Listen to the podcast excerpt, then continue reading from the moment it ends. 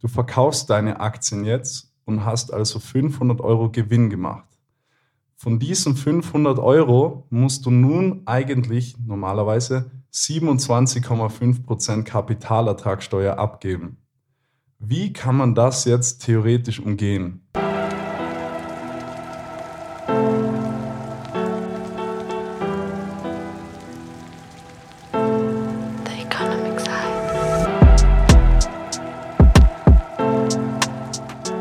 Servus Leute, willkommen zurück beim The Economic Side Podcast.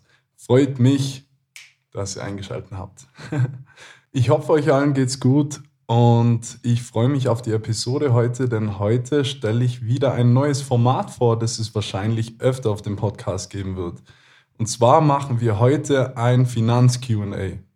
Und ich will mich da jetzt nicht auf Finanzen allein beschränken, aber es wird hauptsächlich um Finanzfragen gehen. Es können aber auch Fragen über die Wirtschaft allgemein sein, übers Investieren, über Kryptos, was auch immer. Wir wollen einfach häufig gestellte Fragen beantworten und dafür gehe ich einmal ins Internet und zwar gehen wir auf die Seite Answer the Public. In Answer the Public könnt ihr einen Begriff oder eine Frage, na, keine Frage, einen Begriff eingeben und zwar zum Beispiel, ihr gebt einfach Finanzen ein und dieses Programm wird euch dann die häufigst gestellten Fragen zu diesem Thema sagen. Also ihr seht dann von diesem Begriff weg, äh, welche Fragen in Google am häufigsten zu diesem Thema gestellt wurden. Wir werden uns jetzt nicht nur auf diese Fragen beschränken, aber es wird auf jeden Fall eine gute Hilfestellung sein und ich denke, da werden ein paar interessante Fragen dabei sein. Ich werde nicht weiter rumreden, und deswegen steigen wir direkt ins Thema ein und fangen mit der ersten Frage an. Und zwar, wenn ihr in Aktien investiert, dann werdet ihr immer wieder mitbekommen, dass es Börsengänge gibt. Also Börsengänge, das heißt, dass eine Firma, die davor noch nicht an der Börse war, dann notiert wird. Das nennt sich im Englischen auch IPO, Initial Public Offering. Das ist einfach der Börsengang. Und die Frage dazu ist jetzt, ist es schlau, eine Aktie bei Börsengang zu kaufen? Es kommen nämlich sehr, sehr viele interessante Unternehmen an die Börse und es ist klar, wenn ein Unternehmen an der Börse notiert wird, dann ist es auf jeden Fall kein kleines Unternehmen, beziehungsweise es ist auf jeden Fall, ähm, ja, wie soll ich sagen, es hat einen Grund, warum eine Firma an die Börse geht. Und der Grund ist meistens, dass das Geschäftsfeld oder die Geschäftsidee so gut ist, dass eben so viele Investoren dafür bereit waren zu investieren, um damit das Kapital zusammenzubringen, um an die Börse gehen zu können. Das heißt, jedes Unternehmen, das an die Börse geht, wird kein 0815 Unternehmen sein, höchstwahrscheinlich. Es wird immer irgendein interessantes Geschäftsfeld dahinter stehen. Und deswegen eben die Frage, sollte man eine Aktie direkt beim Börsengang kaufen? Die Antwort ist ein klares Jein. Nein, Spaß. Ähm, zu dieser Frage gibt es tatsächlich nicht wirklich richtig oder falsch oder es gibt nicht wirklich, ja, du solltest kaufen oder nein, du solltest nicht kaufen. Es kommt erstens sehr, sehr stark auf deine Investitionsstrategie an und es hängt sehr stark von deiner Risikotragfähigkeit ab. Wenn ihr eine Firma schon länger im Blick hattet, schon bevor sie an die Börse gegangen ist, und ihr euch schon immer gewünscht habt, sozusagen eine Aktie von dieser Firma zu kaufen, dann könnt ihr, wenn ihr die Risikotragfähigkeit habt, und dazu komme ich gleich, gleich am Aktie, äh, wie heißt am Börsengang kaufen. Genau. Ähm, das Problem ist aber folgendes. Wenn ein Unternehmen an der Börse notiert wird, dann wird dem Unternehmen eine Bewertung gegeben, die Marktkapitalisierung. Je nachdem, wie hoch die Marktkapitalisierung ist, also die Bewertung des Unternehmens, desto höher wird der Preis für eine Aktie dafür sein oder desto niedriger. Eben, wie gesagt, es kommt ganz auf die Bewertung des Unternehmens drauf an. Diese Bewertung ist bei dem Börsengang aber relativ irrelevant. Es spielt keine große Rolle, denn egal mit was für einem Wert die Firma bewertet wird, diese Marktkapitalisierung wird sich am Tag des IPOs extrem ändern. Also, ja, okay, das stimmt nicht ganz. Es ist ja, es kommt eben komplett drauf an. Das ist der Punkt. Es ist komplett willkürlich. Die Firma wird bewertet und geht an die Börse. Jetzt hat sie den Wert X. Was danach aber geschieht, bleibt komplett dem Markt überlassen. Bestes Beispiel dafür ist zum Beispiel Coinbase. Coinbase ist vor kurzem an die Börse gegangen. Das ist einer der größten Krypto-Broker der Welt. Und diese Firma wurde am Tag des IPOs um, glaube ich, über 20 Prozent geschortet. Also geschortet, das heißt, ähm, wenn Leute drauf setzen, also ganz kurz gesagt, ohne es jetzt weiter zu erläutern, ähm, shorten heißt, Leute wetten drauf, dass der Kurs der Aktie fällt. Und wenn viele, viele Leute mit hohem Volumen, also mit, wenn viele Leute und damit auch viel Geld gegen diese Firma wettet, dann wird der Kurs fallen, wenn es nicht die gleiche Anzahl an Leute gibt, die auf einen steigenden Kurs wetten. Es ist quasi so ein Gleichgewicht, also es gibt Verkäufer und Käufer und wenn die Verkäufer den Käufern überwiegen, dann wird der Kurs fallen. Überwiegen die Käufer den Verkäufern, dann wird der Kurs steigen. Und das ist eben am Tag des IPOs komplett willkürlich. Coinbase eben, wie gesagt, ist an die Börse gegangen und ist am selben Tag, glaube ich, über 20 Prozent gefallen. Sind die Aussichten des Unternehmens jetzt auf einmal schlechter geworden? Ist das Geschäftsfeld jetzt auf einmal schlecht geworden oder ist die Firma in sich quasi, also die Firma an sich, der Substanzwert, ist der weniger geworden? Eigentlich nicht. Es hat sich eigentlich nichts verändert, aber auf dem Papier ist die Firma jetzt weniger wert und das hat einzig und allein den Grund, dass es mehr Verkäufer als Käufer am Markt gab. Es hat keine negativen News über Coinbase gegeben, es hat keine Skandale gegeben, aber die Firma ist an einem Tag um 20% gefallen. Eben, es hat nur mit dem Markt zu tun. Im Nachhinein kann man dann schlussfolgern, okay, die Firma ist angesichts des Marktes überbewertet gewesen. Das wäre die logische Schlussfolgerung in der Theorie, aber im Vorhinein hat das niemand wissen können. Dazu zählt Massenpsychologie und dazu zählt einfach eben der Kauffluss oder der Verkaufsfluss. Kaufen viele Leute die Aktie oder wetten auf steigende Kurse, dann wird die Aktie steigen. Verkaufen viele Leute ihre Aktien oder wetten auf fallende Kurse, dann wird der Kurs fallen. Aber eben wie gesagt, das kann man im Vorhinein einfach nicht voraussehen. Und da möchte ich jetzt eben wieder zurückkommen zu der Risikotragfähigkeit. Wenn ihr eine Firma bei Börsengang kauft, solltet ihr euch natürlich, wie bei allen Käufen, sicher sein, dass ihr diese Firma haben wollt oder beziehungsweise, dass ihr in diese Firma investieren wollt. Und ihr müsst euch darüber im Klaren sein, dass es gut passieren kann, dass die Aktie direkt am Börsengang extrem fallen wird aber auch auf der anderen Seite, eh klar, was in die eine Richtung geht, kann auch in die andere Richtung gehen. Es kann auch sehr gut sein, dass die Firma an die Börse geht und die Aktie steigt extrem. Es kann genauso sein. Bei Rivian zum Beispiel, die Automobilfirma, die jetzt gerade an die Börse gegangen ist, das ist ein Elektroautomobilhersteller. Diese Firma ist in einer Woche über 15 Prozent gestiegen. Man sieht also, es geht in beide Richtungen aber es ist sehr, sehr, sehr schwer, das im Vorhinein einschätzen zu können. Ich würde eigentlich sagen, dass es nicht möglich ist, also auf jeden Fall nicht für uns als Kleinanleger.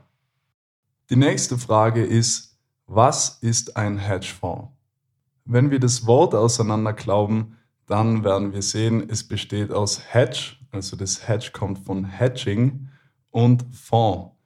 Was ein Fonds ist, sollte klar sein. Also das ist wie ein, ich bezeichne es immer wie ein Warenkorb, in dem viele, viele Aktien zusammengewürfelt sind oder nicht zusammengewürfelt. Viele Aktien werden ausgewählt und in diesen Korb gelegt und du kannst quasi mit einem Aktientitel, mit einem Wertpapier all diese Aktien, die in dem Korb, also in dem Fonds enthalten sind, kaufen. Was ist Hedging? Hedging bedeutet sich absichern ähm, ja, mehr oder minder. Und zwar ähm, ein Hedge wäre es zum Beispiel, wenn du meinst, dass die Inflation, das passt eh gut zum Thema, weil wir ja nächste Woche auch über die Inflation sprechen, ähm, du meinst jetzt, dass dein Bargeld weniger wert werden wird, beziehungsweise dass die Inflation weiterhin steigen wird, dann ist ein Hedge gegen die Inflation zum Beispiel Gold zu kaufen. Das ist einfach das Gegenstück. Wenn die Inflation hoch ist, dann sollte normalerweise unter normalen Marktbedingungen, in diesen normalen Marktbedingungen befinden wir uns aktuell nicht, aber normalerweise müsste dann das Gold steigen. Denn in, also das Gold ist quasi der sichere Hafen, wie man ihn nennen kann, für die Inflation, also gegen die Inflation. Ich investiere mein Geld in wertbeständige Rohstoffe zum Beispiel. Das kann Silber, Gold, äh, Platin sein, ganz egal. Das wäre ein Hedge. Noch ein Beispiel für einen Hedge wäre, wenn du zum Beispiel antizyklische Aktien kaufst. Und zwar, ähm, es gibt ganz normal zyklische Aktien. Das heißt, wenn die Wirtschaft steigt und wenn die Wirtschaft gerade gut läuft, steigen diese Aktien auch. Das ist die Mehrheit der Aktien. Wenn die Wirtschaft gut läuft, dann ist die Börse auf Höchststand.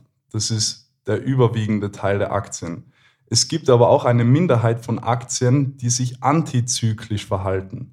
Antizyklisches Verhalten an der Börse ist, wenn es der Wirtschaft sehr gut geht, dann stehen diese Aktien sehr schlecht.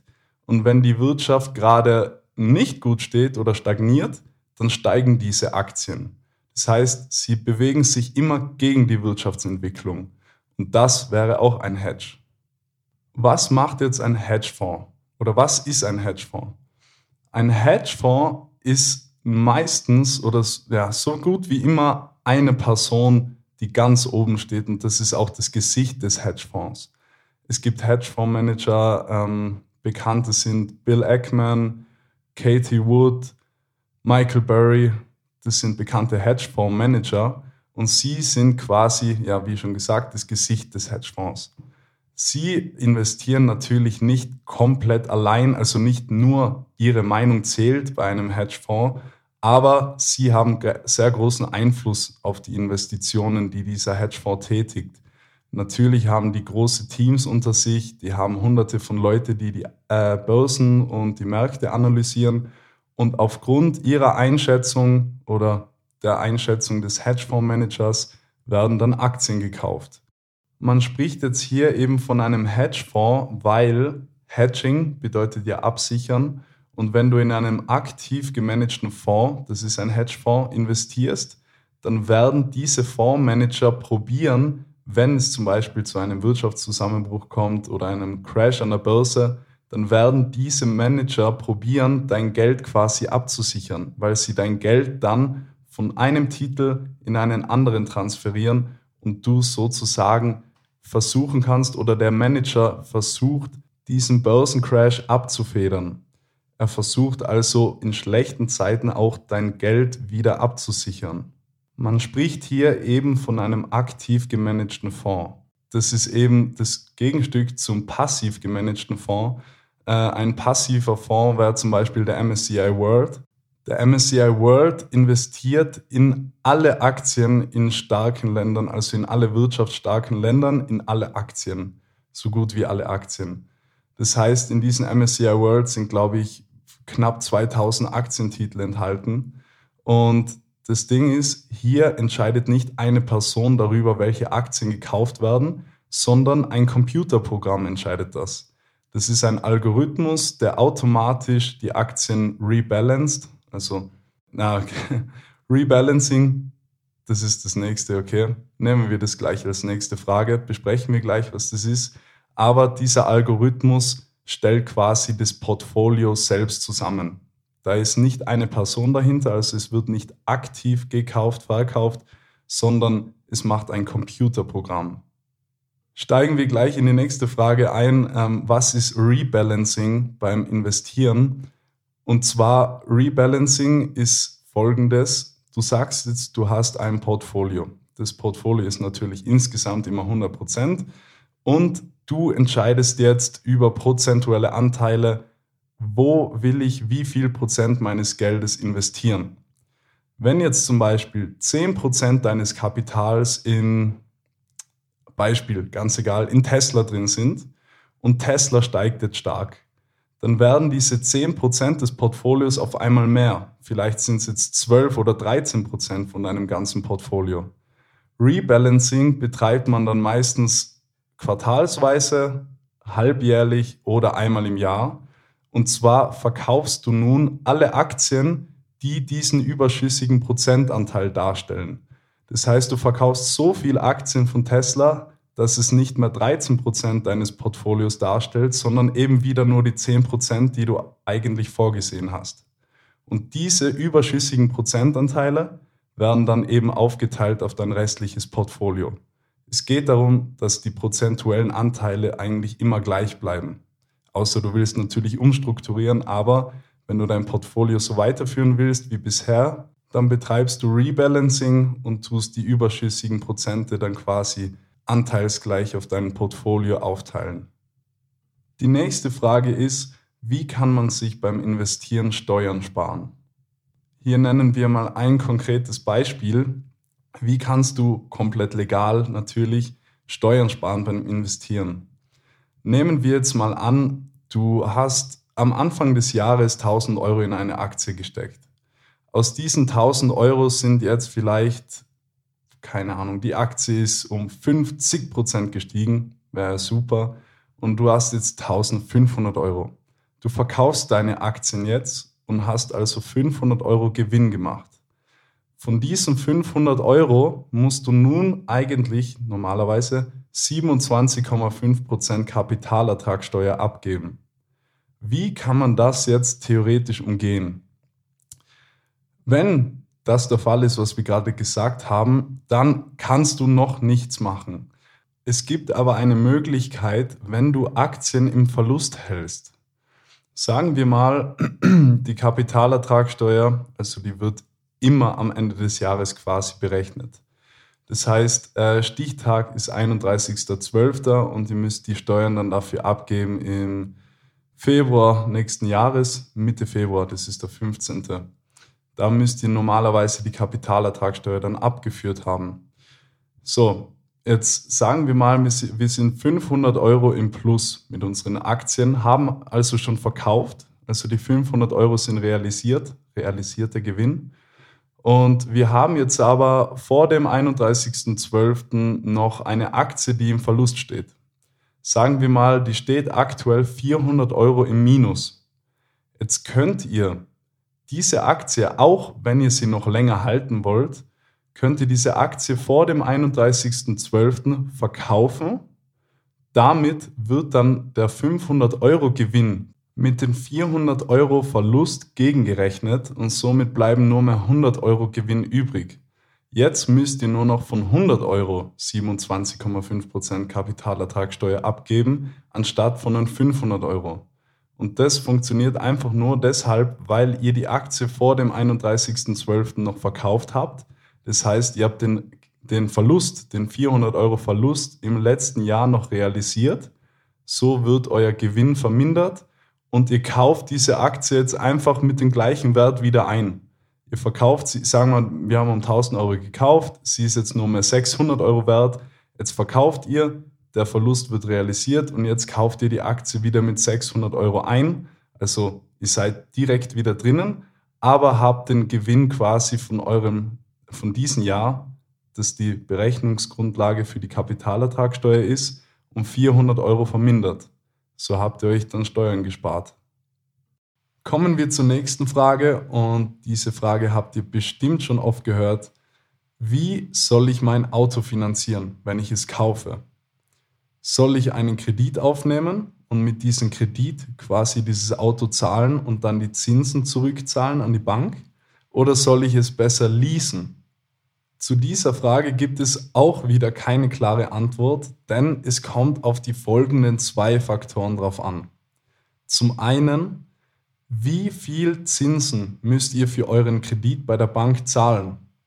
Und auf der anderen Seite, wie sieht das Leasingangebot aus? Wie viel verlangt quasi die Leasingfirma dafür, dass ihr das Auto per Leasing abbezahlen könnt? Das sind die einzigen zwei Fragen, die man sich da stellen muss. Ich meine, es kommt natürlich auch auf die finanzielle Situation drauf an. Wenn ihr das Auto im Bar zahlen könnt und ihr meint, ihr könnt es irgendwann wieder verkaufen, okay, das ist was ganz anderes. Aber eben, wenn das Geld nicht frei zur Verfügung steht, dann kommt ihr eben erst in Frage, einen Kredit aufzunehmen oder ein Auto zu leasen. Und dann müsst ihr euch eben nur die Frage stellen, welches Angebot ist im Prinzip besser. Ihr müsst zur Bank gehen, dort nachfragen, okay, wie viel kostet mich dieser Kredit auf diese Jahre? Und dann könnt ihr zur Leasingfirma gehen und dort nachfragen, wie viel kostet mich das Leasing im Vergleich zum Kredit. Das könnt ihr auch so vorlegen, denn die Leasingfirma will ja im Endeffekt euch als Kunden gewinnen, ähm, auf beiden Seiten meistens. Ihr könnt das Leasingangebot der Bank vorlegen und ihr könnt das Bankangebot der Leasingfirma vorlegen und dann rechnet ihr es euch einfach aus. Was kommt dich günstiger und wo zahlst du mehr? Was man noch ganz kurz dazu sagen kann, in der Regel wird ein Auto von einer Firma, also wenn jetzt eine Firma ein Auto kaufen will oder ein Auto leasen will, wird die Firma wahrscheinlich eher zum Leasing greifen als zum Kauf. Wir lassen jetzt kurz mal die ganzen Aspekte mit Abschreibung und so weiter im Unternehmen weg. Das ist ein eigenes Thema. Aber ähm, das hat einen einfachen Grund. Und zwar, wenn eine Firma ein Auto kauft, dann müsste sie ihr Bankkonto quasi von einem Tag auf den anderen mit einem hohen Betrag belasten. Wenn jetzt aber eine Firma die, äh, das Auto leasen kann, dann wird jedes Monat ein Teilbetrag vom Geschäftskonto abgezogen und somit kann man quasi ähm, Liquiditätsengpässe, sagt man, vorbeugen. Das heißt, wenn dein Geschäftskonto, was weiß ich, schon im Minus steht, beziehungsweise wenn es so hoch im Minus steht, dass es deine Geschäftsfähigkeit beeinträchtigt, dann kannst du nicht nochmal ein Auto kaufen. Aber wenn das Leasing vielleicht im Monat 300, 400 Euro kostet, dann ist es kein Problem für die Firma, ein Auto zu kaufen, obwohl sie nicht viel Liquidität haben, also obwohl sie nicht viel freies Geld zur Verfügung haben. Und das ist eben der springende Punkt, wenn man eine Firma ist. Kommen wir zur letzten Frage und die ist auch relativ kurz, weil sie schnell beantwortet werden kann. Sagen wir mal, wir haben Hausnummer, ganz egal. Wir haben 5000 Euro auf unserem Konto und diese 5000 Euro greifen wir nicht an die benutzen wir nicht. Das wissen wir im Vorhinein schon. Und ich sage jetzt, ich will dieses Geld aber irgendwo investieren, weil ich es nicht einfach auf der Bank lassen will, ähm, beziehungsweise weil ich auch nicht der Inflation die Chance geben will, mein Geld zu vermindern. Was kann man jetzt am besten machen? Und das ist ganz schnell beantwortet. Du solltest dein Geld in ETFs investieren, die sehr breit gestreut sind. Das wären zum Beispiel MSCI ETFs, also MSCI World zum Beispiel oder MSCI Emerging Markets. Ähm, da müsst ihr euch natürlich informieren, was, was von beiden was ist.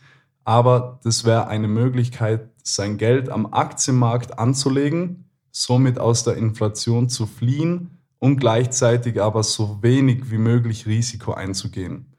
Kurzfristig gesehen kann auch ein Fonds, also ein ETF, stark schwanken aber eben, wenn man so ein MSCI World kauft, das ist ein sehr, sehr breit gestreuter Fonds, dann ist diese Schwankungsbreite extrem niedrig im kurzfristigen. Außer es gibt natürlich einen Bank, äh, nicht Bankencrash, es gibt natürlich einen Wirtschaftscrash oder sonst was, dann wird auch dieser Fonds extrem schnell fallen. Aber das ist immer nur kurzfristig. Es hat schon viele, viele Crashs gegeben und auf lange Sicht eben, und wenn man sein Geld einfach nicht auf der Bank liegen lassen will, sondern in einen Fonds reintut, dann ist es ja meistens auf lange Sicht. Dann könnt ihr auf jeden Fall ETFs kaufen und diese ETFs, die ich gerade angesprochen habe, haben in den letzten 50 Jahren eine durchschnittliche Jahresrendite von 6 bis 7 Prozent erzielt. Und ja, das wäre auf jeden Fall für diesen Case quasi die beste Lösung. Das war es jetzt auch schon wieder mit der Folge. Hoffe, euch hat es gefallen. Ich hoffe, du konntest was mitnehmen. Wenn du was mitnehmen konntest, empfehle den Podcast vielleicht weiter. Das würde mir sehr, sehr viel helfen, wirklich. Sonst wünsche ich noch einen wunderschönen Tag. Nächste Woche kommt TES 13. Da werden wir über Inflation, Bankenkrise und unser aktuelles Dilemma in der Wirtschaft reden. Wird auf jeden Fall eine sehr, sehr interessante Folge. Das möchte ich jetzt im Vorhinein schon sagen. Das wird eine richtig Special-Folge werden, denke ich. Ähm, und ja, das war es dann auch schon wieder. Wissen ist Macht, doch vor allen Dingen ist Wissen Freiheit. Passt auf auf euch und bis zum nächsten Mal.